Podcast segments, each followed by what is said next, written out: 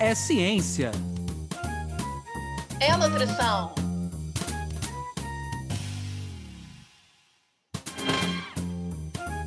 É nutrição É ciência. Ciência. da nutrição. Sejam todos bem-vindos ao podcast Ciência da Nutrição. Hoje, como vocês estão vendo, eu estou aqui sozinho, sem a minha companheira, a doutora Luana Aquino, que teve um probleminha hoje na nossa gravação, mas sem dúvida nenhuma está mandando boas energias aqui para o nosso programa. Para você que não conhece o nosso podcast, o podcast ele tem como principal objetivo trazer informação nova e atualizada para você que nos acompanha, mas mais do que isso, a gente espera que essas informações da área da ciência da nutrição eles possam de fato impactar o dia a dia, os hábitos de vocês, e que essas informações então entrem é, como dicas para o dia a dia de cada um que nos acompanha.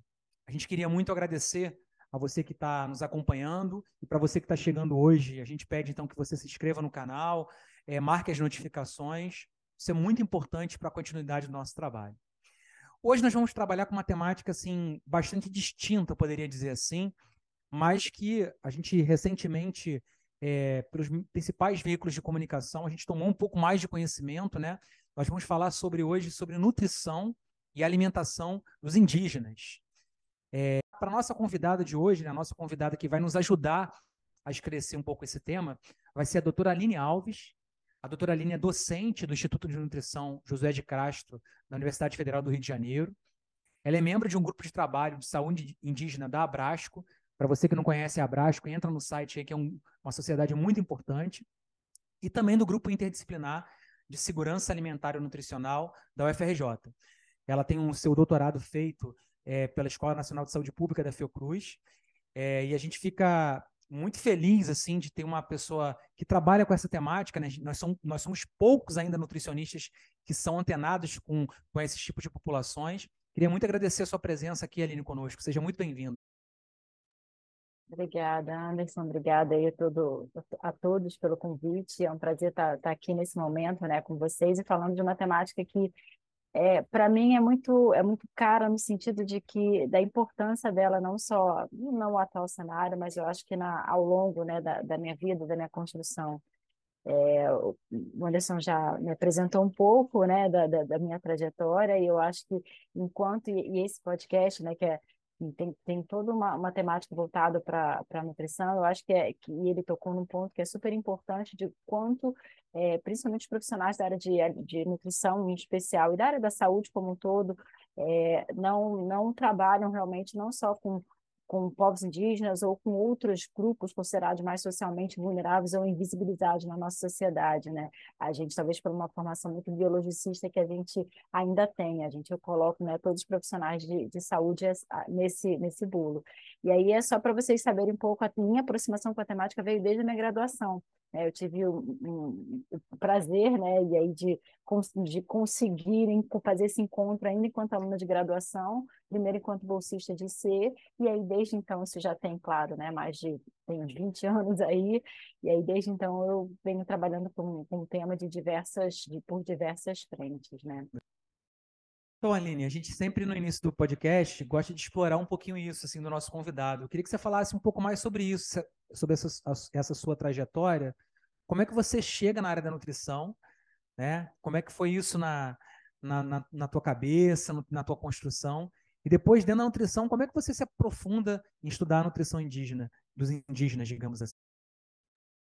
É, então, a, na escolha, na verdade, da, eu sou formada pela, pela Universidade Estadual do Rio de Janeiro, né, pela UERJ, é, a escolha como talvez uma boa parte da, da época, né, não era a nutrição, não era a minha primeira escolha, é, mas me atraía pela, claro, pela área de alguma maneira, mas tinha uma coisa que me incomodava muito na nutrição, que era o fato de eu não queria, eu não me imaginava fazendo dieta atrás de um consultório ou então no ambiente hospitalar, que é normalmente o que a gente conhece, está associado né, ao profissional nutricionista, né? principalmente quando você ainda não está na faculdade e tal. Então, as, as, pessoas têm essa sensação. E eu tinha essa sensação também, mas eu não queria isso para minha vida, isso eu tinha clareza.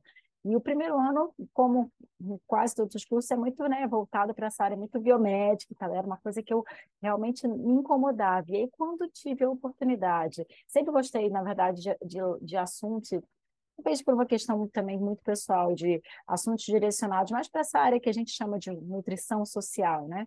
Mas quando eu tive a oportunidade lá ainda na UERJ, é, de, de ter uma seleção para iniciação científica, onde o projeto era voltado para desnutrição de crianças. E aí eu estou falando isso do ano de 2002, 2003. Então, assim, essa temática de desnutrição em crianças, olha o tempo que a gente, né, vem falando, vem, vem trabalhando com isso. E aí, quando eu li isso, eu falei, nossa, primeira coisa, né, aquela, co aquela, aquela coisa muito natural que a gente, infelizmente, não tem essa proximidade com o tema. Nossa, de indígenas, olha, nutricionista pode trabalhar com indígenas, que coisa legal, pronto. E aí foi realmente, foi a minha porta de entrada para daí, não só para essa, essa área, e depois, não só de formada, que eu sempre trabalhei muito não só para a área de pesquisa, tive a oportunidade de fazer outros trabalhos pontuais, e aí eu, e também com outros grupos, né, que são invisibilizados de alguma maneira na, na sociedade. Então, a minha trajetória, eu acho que até hoje, acho que o meu trabalho é sempre voltado para as desigualdades em saúde, alimentação e nutrição. Então, assim, eu, claro que a gente começa depois, ao longo do tempo, tendo a possibilidade de trabalhar com outros grupos né, da, na, na, nossa sociedade, mas sempre com essa pegada muito das questões de desigualdades e iniquidades em saúde que são muito fortes. É uma das coisas que mais me, me, me norteia, digamos assim, no, no, meu, no meu trabalho, né? que é o, o que, que, enquanto eu, enquanto profissional de nutrição, posso fazer e faço para diminuir essas desigualdades sociais que existem no nosso país. Então, acho que esse é um, pouco do fio condutor que lá atrás talvez eu tivesse isso, né, enquanto aluna eu não sabia e, e, e continuo seguindo até hoje é, com, com os trabalhos que eu procuro fazer ou procuro atuar, enfim, de alguma maneira. Bem interessante você colocar essa questão de quando é, uma determinada temática nos pega, né? Acho que tem algo a mais que nos leva nos motiva na profissão. É, eu queria agora entrar um pouco na nossa temática de hoje do podcast. E antes que a gente pudesse falar da, da alimentação em si, né? É, acho que tem muita gente talvez ouvindo a gente, né? E a maior parte mora é, na cidade grande, digamos assim, desconhece um pouco essa realidade da população indígena, né? Eu queria que você falasse um pouquinho assim do panorama da população indígena hoje, qual a importância que isso tem para o país e quais foram as principais modificações que foram ocorrendo ao longo desse tempo, assim, que é, talvez a gente não imagine, mas vocês que estudam de perto essa, essa população, são desafios para a gente hoje é, com relação a, ao cuidado da saúde do, da população indígena. Então, eu acho que esse, ponto que você tocou é, é um ponto que eu sempre, quando eu vou falar alguma coisa relacionada à saúde indígena, né, saúde e nutrição de povos indígenas, eu eu volto e começo falando sobre a questão da gente reconhecer a sociodiversidade que é envolvida. Né? Quando a gente fala de povos indígenas, a gente tende a, a juntar tudo num, num bolo só, né? e a inclusive a terminologia que a gente usa, né, que são povos indígenas, mas na verdade a gente está falando de mais de 300 etnias, sabe, com mais de 180 línguas falantes, com uma população que no último censo do IBGE chegava em torno de 900 mil indivíduos. Então, isso, a gente está falando de um censo que ocorreu há mais de 10 anos atrás. A gente tem uma perspectiva, sem dúvida nenhuma, de aumento desse, de, desses números. Né? É, e aí, além disso, a gente está falando de um grupo que vive majoritariamente, sim, numa área rural. Mas a gente tem em torno em 2010, tinha em torno de 40% dos povos indígenas que viviam no, no, na área urbana, e a gente desconhece isso. Né? Claro que existem cidades onde você tem um número né, mais expressivo de, de pessoas né, que auto-reconhecem como indígenas e outras não. Mas está falando de uma maneira geral de, de características socioculturais e políticas que são muito diferentes e muito entrelaçadas, né? E são de, com relações históricas e sociais muito diversas também, né, na nossa sociedade. E ao longo desse tempo, conforme você foi falando, na verdade, os povos indígenas vêm passando, e ao longo de uns vários anos e várias décadas, né, têm sofrido inúmeras transformações socioeconômicas, ambientais, enfim, que acentuam as, as inúmeras desigualdades e iniquidades existentes. Então, assim, é muito comum não é raro a gente encontrar indicadores de saúde de maneira geral, de saneamento, enfim, de, de desnutrição, de qualquer outro indicador de saúde muito mais desfavorável para os povos indígenas. Então, quando a gente pensa em povos indígenas, que a gente tende, a primeira a questão associar aquela, aquela coisa assim, ah, é um povo que vive no meio do mato, que vem naquelas casas, né, que a gente fica naquele imaginário talvez até na, em época de, de, de, de ensino infantil, ensino fundamental se explore, mas que são características completamente diferentes. A gente tem um estigma, inclusive, em caracterizar o que é um, um, um indígena. Né? A gente tem um estigma de falar um indígena tem que ter determinada cor da pele, tem que ter determinado tipo de cabelo, determinados adornos, e se não for assim, não é indígena. Quantas vezes a gente ouve falar né, essas coisas, ah, não, mas aí não é mais indígena, porque não está na, na aldeia, não é mais indígena é, sim, são situações que envolvem também preconceito, que envolvem situações de desconhecimento mesmo como um todo, porque o ser indígena vai uma coisa que é muito mais além do que ele veste, da cor da pele dele, vai além, tem muito uma relação muito mais com o território que ele vive, com a história da vida dele, com a sociedade que ele está inserido, que se ele reconhece, ele é reconhecido, e, ao, e isso não precisa estar preso num determinado lugar também. às vezes acha que assim, ah, é indígena quando vive lá na aldeia, quando vive em determinado local, saiu de lá não é mais. Isso também é uma característica que a gente acaba ouvindo muito, né? E isso não é uma, uma verdade. Então, assim, a gente na própria na rua, na própria, na verdade, no serviço de atenção básica, no âmbito hospitalar, em qualquer outro local. É claro que, enfim, eu sou do Rio de Janeiro, né? É, Rio de Janeiro não é um dos estados que tem, em termos numericamente, maiores números de, de, indígenas, pelo menos não era. A gente ainda vai ver com os dados do censo que vão ser ainda lançados, mas eles podem estar em qualquer lugar. Enquanto nutricionista que atua, a gente pode esbarrar e ser um indígena. Agora, por que, que a gente não sabe? Como é que a gente vai saber que ele é indígena? Somente se a gente perguntar. Não tem outra característica. E a gente principalmente aí eu vou falar num, num ponto de vista que eu, onde, onde eu sempre abordo, né, quando eu trabalho muito também com avaliação nutricional, com alunos, eu falo, quando você vai pensar numa anamnese, até para conhecer um indivíduo, você, ok, pergunta o nome dele, se, como é que você sabe se ele, ele, se identifica de uma outra maneira, além, sei lá, da orientação sexual dele ou qualquer outra coisa? Você tem que perguntar, porque pelo sobrenome dele, pelo rosto dele, pelas características físicas dele, a gente não vai saber. Então, a gente, isso é, é, é, isso é uma coisa que é muito, acaba sendo muito comum quando a gente trabalha com povos indígenas, que envolve esse preconceito e esse desconhecimento ao mesmo tempo, né? Então, de uma maneira geral, o que a gente tem nos diversos grupos indígenas do nosso país são essas transformações que impactam e têm impactado muito é, de maneira negativa nesses indicadores de, de, de, saúde. E, além disso, a gente também tem uma, um outro ponto, e eu estou falando que é, é o que a gente conhece, né? A gente, na verdade, tem várias lacunas ainda no que diz respeito a conhecer o perfil de saúde e nutrição de povos indígenas. Lacunas essas, quando comparado aos anos 90, que é onde a gente tem 80, quando a gente começa os primeiros estudos relacionados lá para em relação à questão do perfil de saúde e nutrição de povos indígenas, né? 90 começa a aumentar um pouco mais e nos anos 2000, até mesmo pela questão mesmo é, é, do cenário político e social que muda, né? A gente tem a primeira política nacional de saúde de povos indígenas no início dos anos 2000, a gente tem todo, uma, toda, todo um conjunto de políticas voltado para a promoção da equidade em saúde, então a gente tem todo um conjunto de ações também direcionado aos povos indígenas. Então, aí a gente conhece, começa a conhecer um pouco mais, mas ainda assim a gente, ao longo do tempo, tem estudos que são muito pontuais, né, com determinados grupos étnicos alguns grupos étnicos a gente conhece um pouquinho melhor do que outros. A gente tem um único inquérito nacional, ou seja, a gente tem um único estudo onde a gente pode, pode ter abrangência nacional e pode falar sobre os povos indígenas do Brasil, que aconteceu em 2008 e 2009, que foi o primeiro, primeiro inquérito nacional de saúde e nutrição de povos indígenas, que eu também participei.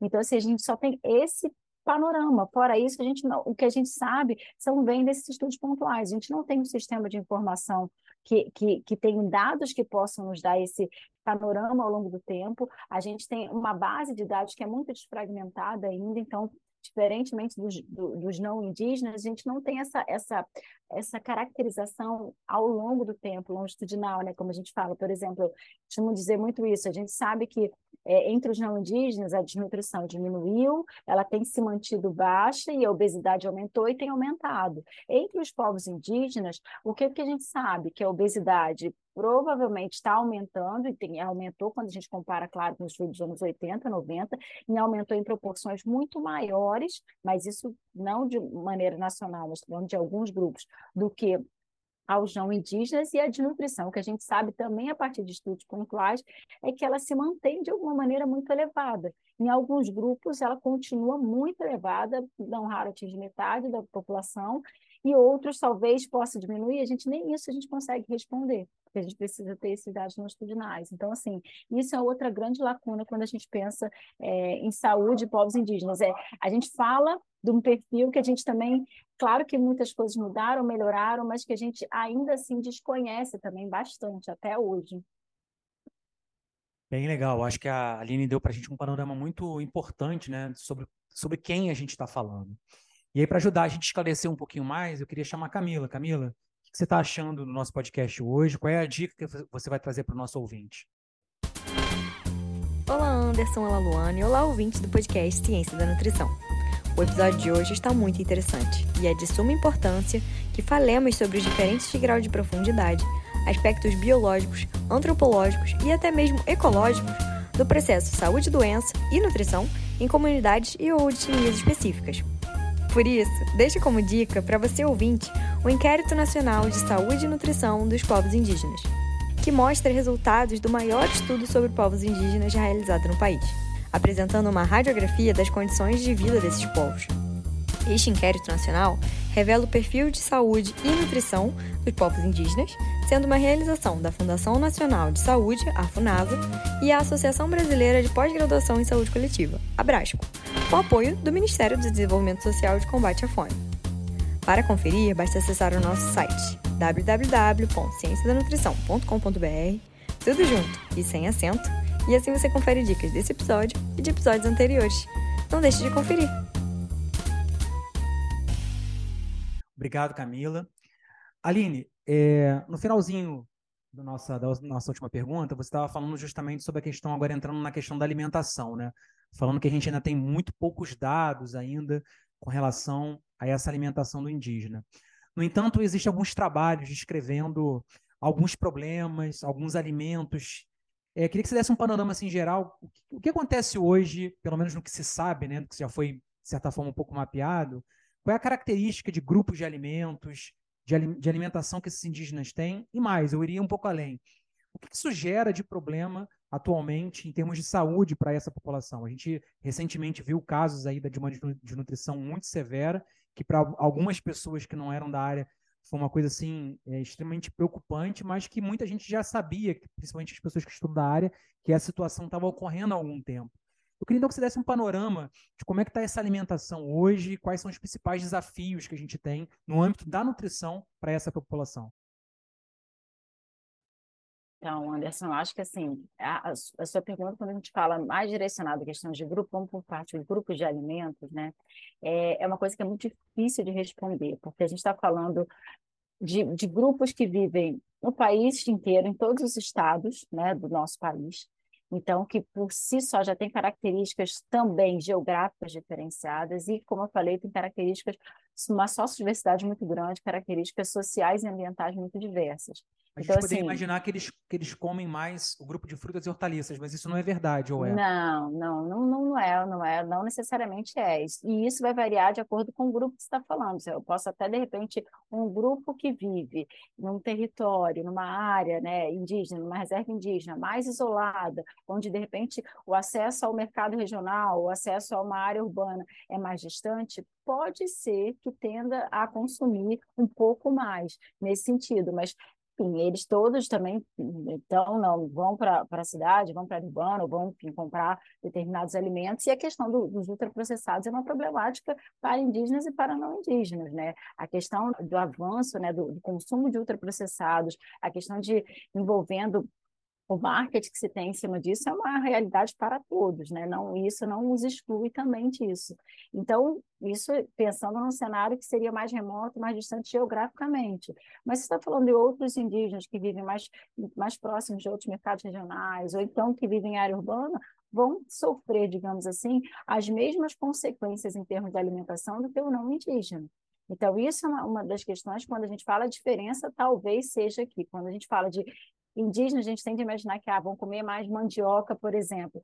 E vão comer, de repente, mais mandioca os grupos que estão mais, de repente, na região norte, assim como outros não indígenas também consomem mais mandioca lá do que, de repente, aqui, sabe? E isso vai variar muito em função de, dessas características socioculturais, entendeu?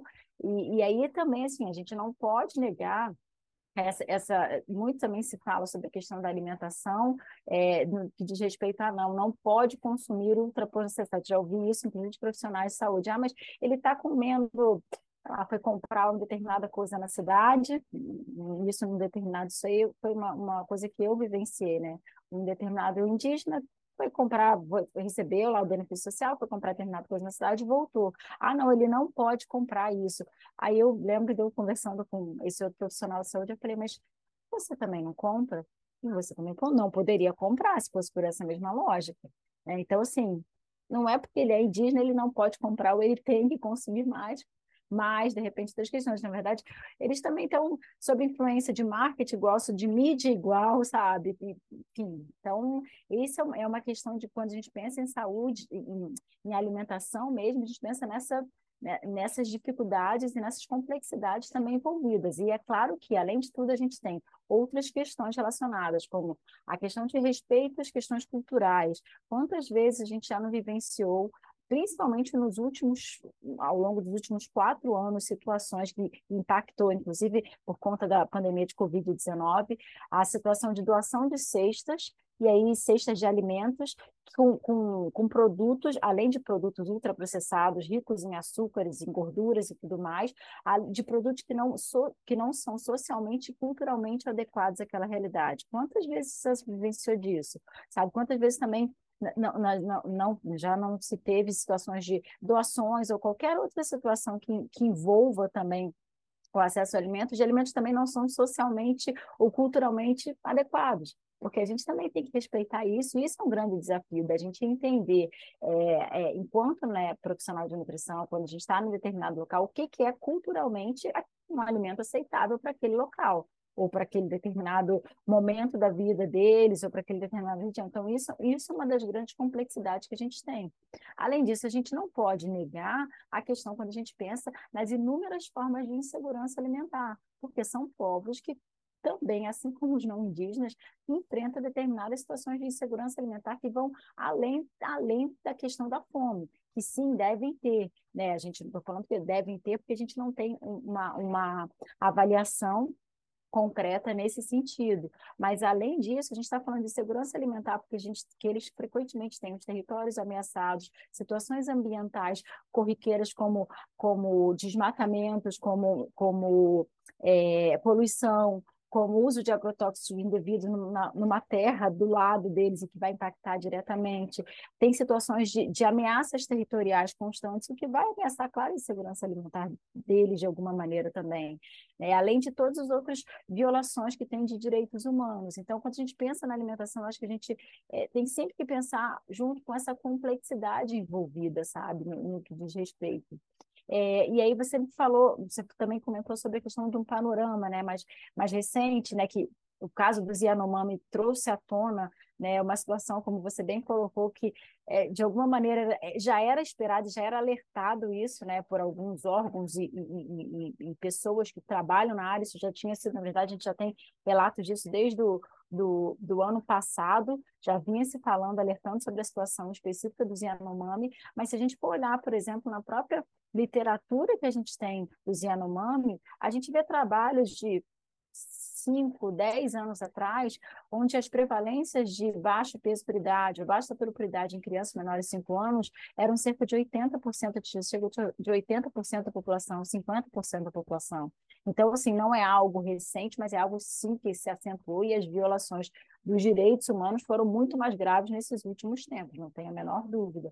Mas a questão do Yanomami é uma outra, é uma questão que outros povos indígenas talvez vivem em situações corriqueiras, semelhantes. Quando a gente pensa, por exemplo, tentando assim olhar nacionalmente os povos indígenas, e de novo, estou falando de dados agora que foram coletados há mais de 10 anos atrás. A gente, há mais de 10 anos atrás, a gente tinha uma prevalência de baixa estatura por idade entre, os, entre as crianças indígenas com, com, com cerca de 30%. Esses valores são cerca de seis vezes mais do que na população não indígena, no mesmo período.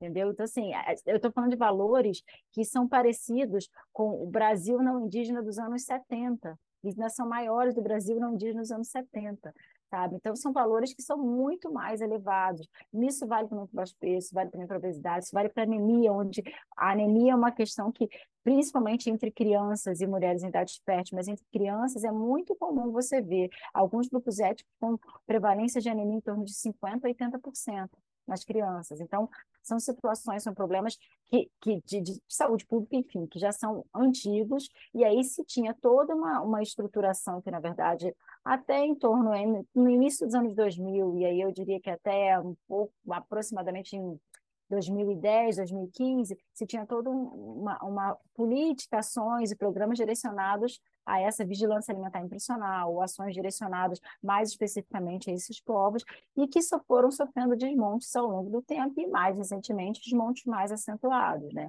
Então, a gente tem esse panorama que é claro que varia de acordo com a região, com o grupo étnico, que vão ter grupos que vão ter valores mais elevados, a gente vai ter grupos que, ao mesmo tempo, a gente tem prevalências de desnutrição muito alta em crianças, mas tem prevalências de excesso de peso, que é o sobrepeso e obesidade em adultos, na ordem de 70% a 80% coexistindo esses problemas junto com a anemia em uma mesmo local, sem contar situações que envolvem acesso a serviços de saúde, é, problemas de, de, poluição ambiental, ameaças territoriais, é, problemas relacionados a saneamento básico.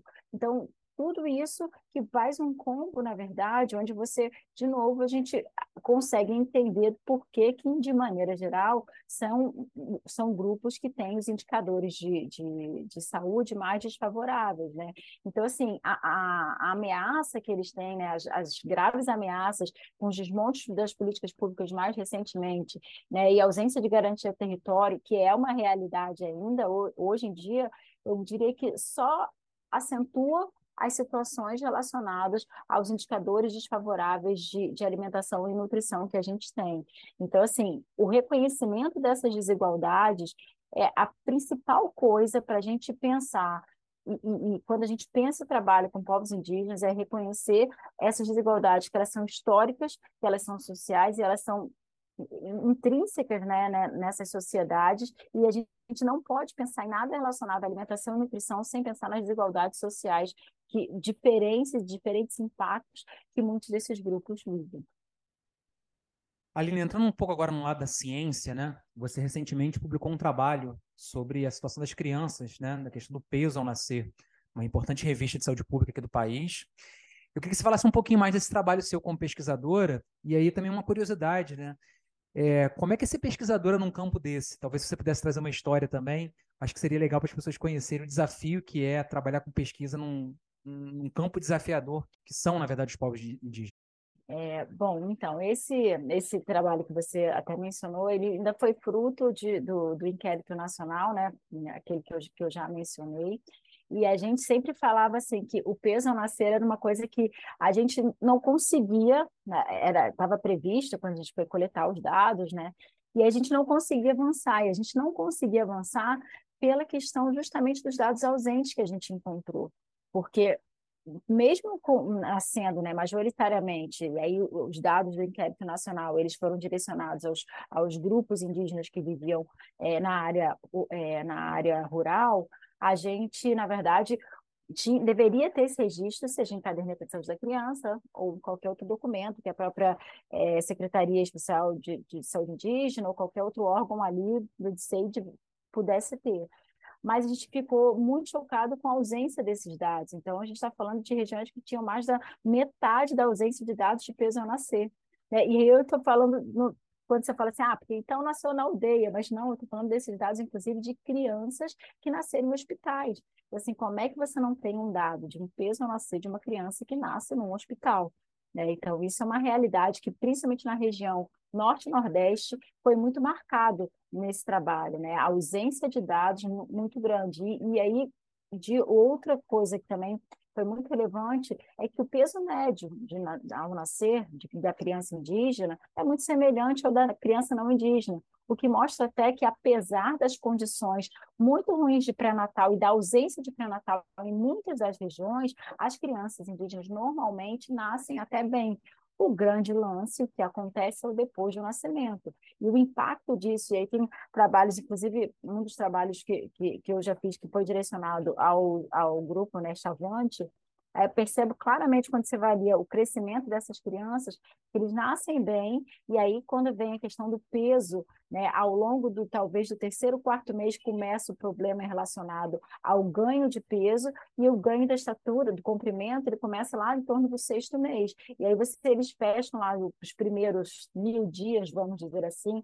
que são os primeiros dois anos, que é uma janela muito importante da avaliação do crescimento infantil que a gente tem, de uma maneira muito próxima, e com, com prevalência muito alta de nutrição, ou muito próxima do, do, do, mínimo que a gente espera. Então, assim, o problema não é o nascer, o problema é o que acontece ao longo, e o que acontece ao longo está relacionado, sem dúvida nenhuma, às questões ambientais, sociais, falta de saneamento, estrutura, acesso a serviço de saúde que muitos desses grupos têm, no caso é, do Chavante, né? Que eu estava exemplificando isso, um trabalho que, infelizmente, a gente só tem com um grupo indígena do, do, do país, porque a gente é, é, muito difícil fazer esse tipo de trabalho, esse coleta de dados, né? E aí esbarra exatamente na sua outra pergunta, né? Como é que é fazer, como é que é trabalhar é, com esses grupos? É, além da questão do, da, da, da, própria dificuldade em si, não, não é do acesso em termos ge, é, geográfico, né? Eu acho muito que você tem que eu costumo falar que o perfil, acho que você tem que estar tá, para trabalhar com esses grupos, e não só indígenas, mas outros, você tem que se sentir incomodada de alguma maneira para você tentar ir lá e ver. E o olhar não é um olhar romantizador, porque a gente tende a ter um olhar romantizador de que vamos lá para consertar tudo, ajeitar tudo, e aí aquele olhar que é muito comum em profissionais de saúde, estou indo lá para levar, sabe, conhecimento, e a coisa não está totalmente fora daí, tá? na verdade a gente aprende muito mais do que outra coisa, e quantas vezes nossa, tem várias histórias que aí ultrapassaria vários podcasts de como a gente aprende, né, de, de lá e como a gente desconstrói o que a gente fala exatamente a ciência da nutrição, né? E é isso, eu acho que é o, o grande, o saber né, biomédico convivendo com o saber tradicional, que é o grande desafio não só para povos indígenas, quanto em várias outras realidades do nosso país. Então, assim, tem a questão do desafio, um, da gente conseguir, em termos de pesquisa, financiamento, porque não é fácil, não são pesquisas baratas. A gente precisa de, de, de tempo, né? Porque se deslocar para lá, por exemplo, Chavante é um dos grupos, especialmente o Chavante de Pimentel Barbosa, é onde eu tive a oportunidade de trabalhar várias vezes. Eu vou lá na, naquele território desde 2006. É, então, assim, a gente já tem, claro, uma outra relação, e esse ano, inclusive, está previsto para voltar lá, mas a gente tem toda uma estrutura né, de, de, de, de acordos para a gente tentar ir, inclusive financeiro, para se conseguir ah, o projeto, conseguir financiamento, para conseguir tudo para se tentar ir. Para chegar até lá, pelo menos eu tenho que pegar um, um, uma, uma, um avião até uma determinada capital, depois pegar um ônibus em torno de 10, 11 horas para a cidade mais próxima, e depois pegar um carro para chegar até os aldeias. Então, assim, é um deslocamento grande, não só financeiro, né, caro, mas é um deslocamento grande também, que também você envolve, tem toda uma questão de, de, de, de permissões para você entrada no local, que nesse caso especificamente não é problema para a gente, pela outra relação que a gente tem, e a demanda que a gente tem, é, isso é uma das coisas que eu acho que foi, foi mais bacana das possibilidades de trabalho, que na maioria das vezes que eu fiz, onde a demanda vinha muito deles, ah, sabe? Assim, eles querendo entender melhor o que acontecia, querendo entender melhor o que estava rolando, e aí, a, aí, a gente, sim, né, com o nosso olhar, talvez, quanto pesquisa, dar visibilidade ao tema, podendo ir, podendo tentar entender, não muitas vezes a gente não ia entender, mas as perguntas, eu lembro quantas vezes eu perguntar, mas por que, que a gente está tá aumentando tanto? O, o, peso, por que, que, as crianças continuam morrendo de, de nutrição, né? não com esse termo, eles usavam, claro, os termos deles. Então, assim, é, e, e são coisas que a gente continua, claro, talvez a gente tenha algumas respostas, mas não tem respostas concretas, né? E aí a gente fica sempre num papel também de, de, de cobrança, né, de, dos órgãos competentes da área, que eu acho que é um papel que se tem, né, e aí principalmente enquanto GT a gente faz muito nesse papel de dar visibilidade, mas de cobrar também o que é, porque a gente, quando papel de pesquisador, é, e aí no caso da, da, minha atuação, é claro que a gente pode, pela pesquisa, dar visibilidade, dar várias outras situações, mas a gente precisa de outras soluções também, porque isso precisa ir além, né? dar visibilidade, mas e aí? O que, que se faz com isso? Né? Então, São, é, isso eu acho que é um dos grandes desafios quando a gente pensa, né? É, e aí a gente Aí tem histórias assim, eu particularmente sempre gostei de existem áreas e áreas indígenas, territórios, territórios indígenas, aldeias e aldeias, né? Aldeias onde você, onde eu já pude ir e ficava, fazia trabalho, voltava para o hotel, voltava para o lugar que a gente estava, sabe? Porque as aldeias estavam todas ali ao longo da, da rua já tive a maioria das aldeias onde a gente acampava, acampava onde dava, ou levava nossa barraca e aí sim acampava onde dava, então conseguia por vezes dormir é, no, na normalmente as equipes né, de, de, de saúde diária que normalmente envolve um técnico de, de enfermagem, às vezes um enfermeiro, eles têm uma estrutura mínima para ficar na, em área, como a gente chama, né? Então, que são profissionais de saúde que normalmente passam 10, 15 dias, 20 dias ou 30 dias em área e depois faz a folga. Eles têm uma estrutura de trabalho um pouco diferente e uma, uma, uma na verdade, uma estrutura de trabalho muito precária nesse sentido, porque é, já passei por situações onde a gente estava lá e os profissionais de saúde, com contrato do, né, ou via Ministério da Saúde, ou outros ONGs ou outras organizações, eram literalmente esquecidos. Estava na data deles de voltarem e não tinha carro para irem buscar, ou então não tinha, às vezes, um monomotor para ir buscar, porque às vezes é dificuldade de acesso, ou então barco, enfim, tem tudo, tudo isso. Né? Então, a gente tinha esse trabalho, e é um trabalho que, mas aí eu particularmente sempre gostei, achei isso um desafio ir nesses locais, e aí entender um pouco melhor o que você faz a imersão né, no, no, no, local. Né? Você não vai só ali de visita, você passa, por mais que você passe, às vezes, pouco tempo, cinco dias, dez dias, quinze dias, é relativamente pouco, mas você consegue fazer uma imersão, entender um pouco melhor, porque você dorme e acorda literalmente naquele local. Então, você consegue entender um pouco melhor até a dinâmica né, do, do local para para se entender. Então, muitas das vezes, dos trabalhos que eu fiz, envolviam isso. E é claro que, é, e aí eu até entendo que tem muito poucas pessoas também dispostas a fazer isso, né? As pessoas normalmente não têm essa disponibilidade, seja de tempo também ou de estrutura para ir e ficar nessas condições, porque às vezes estou falando de condições essas que não tem, às vezes, é, uma, uma luz elétrica, que você não tem uma água encanada, sabe? Você tem que fazer com situações literalmente é, como eu falei uma vez para uma, uma aluna, eu falei, é um acampamento, mas não é um acampamento, como vocês falam com esse termo Nutella aí, não. É um acampamento de verdade, né? Então, é, e aí, enfim, mas você tem que ter realmente uma predisposição para isso, né? E aí você, principalmente, eu acho que, que é o, o, preparo no sentido de entender um pouco melhor a realidade, principalmente quem vai a primeira vez, para não se chocar, porque a tendência é, é, chocar, é culpabilizar, porque a nossa formação biomédica é muito pautada em culpabilizar o outro, né? E aí a tendência de chegar nesses lugares é culpabilizar também o outro, antes de entender né, a, a, a, dinâmica, o que, que acontece, o porquê que, de repente, eles têm determinadas ações ou estão fazendo determinadas situações, né? E aí você me pediu para contar uma das, da, de uma das situações, né? E aí principalmente dessa construção, dessa desconstrução, eu falo que é sempre uma construção e desconstrução, né? Da ciência do saber, da, da nutrição, né? E saber biomédico. É, eu tive uma vez uma, uma situação onde eu estava fazendo é, um trabalho é, que, que envolvia também o Ministério da Saúde, tá? Enfim, no meu trabalho também tinha uma parte né, da, da pesquisa, e aí eu estava no norte do país, é, estava numa região de, um, de, uma, de uma aldeia que o acesso, ou você passava mais de um dia, se eu não me engano, de barco, ou então você ia de avião, de monomotor, né? Então, a gente estava lá, no caso, tinha chegado lá de monomotor e estava lá numa região que era bem distante, geograficamente era bem distante. E aí, normalmente, as saídas né, dessas pessoas, dos indígenas, para quando eram encaminhados para um hospital ou para qualquer outra situação onde precisava de um serviço médico mais especializado, eles tinham que sair normalmente de, de monomotor, né? De, ou então de barco, passar mais tempo em barco. É, e aí a gente estava lá nessa, né, passando esse tempo, e uma criança nasceu.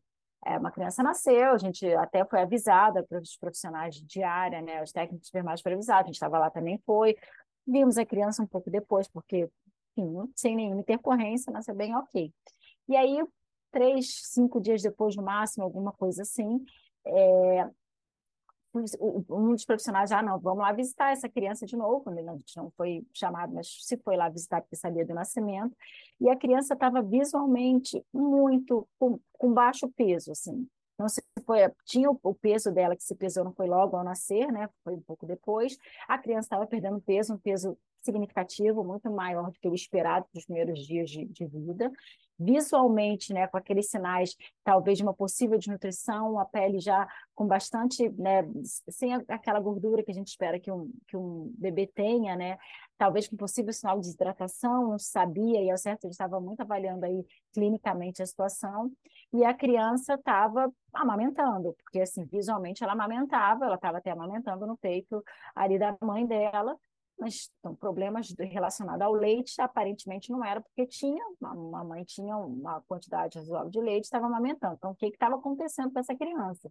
E aí, isso foi uma das situações onde a equipe falou assim: nossa, a criança, ela precisa, se esperou mais uns dois dias, talvez ela continuava com o mesmo quadro, assim, essa criança talvez tenha uma outra questão mais é, é, fisiológica, que precisa de uma avaliação mais específica, que aqui a gente não vai dar conta. Se ela está amamentando, está respondendo que está tudo indo ok, alguma outra coisa tem que ser de avaliação. E aí, quando a gente foi falar, né, pro, pro, principalmente era o que entendia melhor, era o pai da criança que falava, né, o português, a gente foi explicar um pouco a situação, e aí ele, ele riu, né, pra gente, falou para a gente não se preocupar, que o que tinha acontecido é que era que o espírito do macaco, ele falou com os termos dele, né, eu estou fazendo aqui um termo mais é, simples, tinha levado a criança, mas o xamã, né, o, ali da, daquela região já estava trabalhando para aquilo ser, ser, ser, ser sanado, aquele problema ser, ser sanado. E aí a gente ficou parado e falou, e agora? Não, não pode se levar à força, né, de jeito nenhum, Sim, existe um saber aí de uma, uma crença, alguma situação, alguma situação que, que a criança de repente vivenciou, passou e que a gente não sabe, né, não teve, e que a gente vai ter que precisar respeitar. E aí, só que é aquele respeito que a gente fala assim, ai, aí bate a parte biomédica, né? E agora? Será que vai? Será que está fazendo a atitude certa? Será que não estamos, né? E aí a gente fica sempre nesse impasse. Eu tive que sair uns dois dias depois de lá, mas eu tive notícias na semana seguinte que a criança voltou a ganhar peso ficou tudo bem, a criança, assim, seguiu bem. Então, assim, é, é, é eu falo que é uma...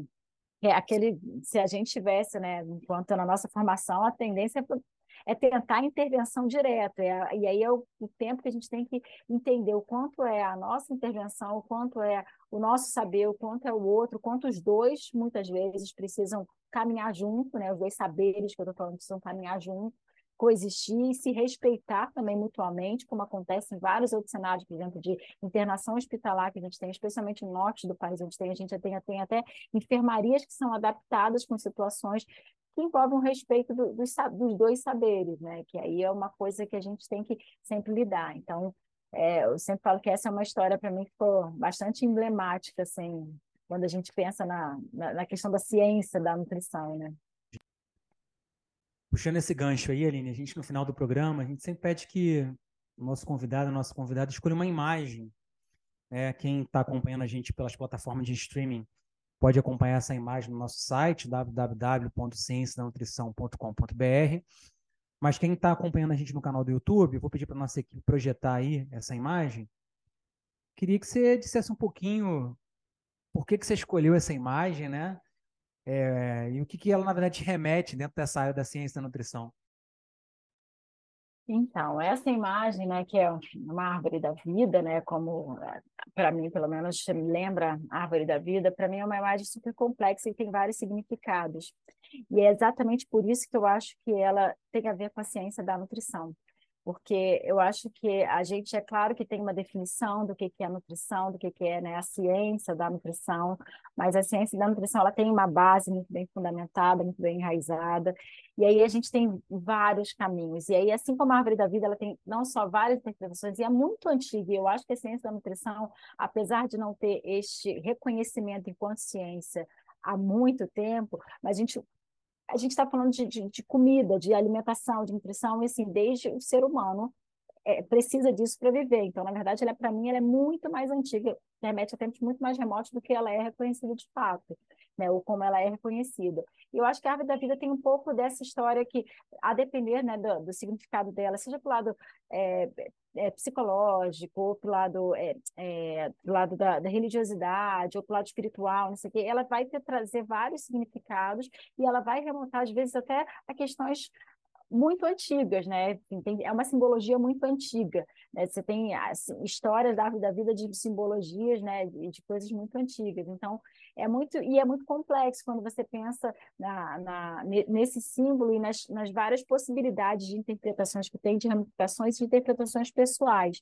E aí eu acho que é muito nesse sentido que quando eu penso na ciência da nutrição e no trabalho que eu faço, eu penso muito nesse sentido, que eu acho que é uma coisa que, claro, que tem uma base muito robusta, tem uma solidez, e eu acho que a árvore em si, para mim, simboliza isso, é uma coisa grande, é uma coisa grandiosa, mas com uma base muito, muito forte, e que ela vai ramificar para vários locais, e ela tem várias maneiras de se reinventar, né? E uma árvore, assim, como um símbolo de uma árvore em si, ela tem várias maneiras de se reinventar, e horas ela parece, ela está muito murchinho, então parece estar tá sem nenhuma folha, dependendo dessas horas, ela parece estar tá muito mais frondosa, e eu acho que e essa reinvenção, sem perder a base, e as diferentes interpretações que se pode ter, eu acho que é muito nesse sentido que a ciência da nutrição é, tem para mim, entendeu? E acho que eu acho que as pessoas veem a nutrição com diferentes olhares. É claro que tem, às vezes, um olhar é, mais forte, né? talvez pela fama, pela formação que se tenha, mas eu acho que a, a nutrição ela permite tantas, tantos olhares, tantas maneiras, né, de tantos trabalhos, e o nutricionista poderia e pode atuar de tantas maneiras, e maneiras que às vezes a gente nem para para pensar no nosso potencial de atuação, que eu acho que é um pouco esse símbolo que, que, que a árvore tem e me lembra. É, Aline, quando toca essa musiquinha, quer dizer que, infelizmente, a gente tem que terminar. Mas hoje o programa foi muito especial. E eu queria, antes da gente terminar, chamar a Bianca para lembrar os nossos ouvintes onde é que eles podem nos encontrar nas redes sociais. Bianca, está com você a palavra. Olá pessoal, aqui é a Bianca. Estou passando para avisar que as nossas redes sociais estão a literalmente um clique de você. Para nos encontrar no Facebook e Instagram, Basta pesquisar por arroba podcast Ciência da Nutrição.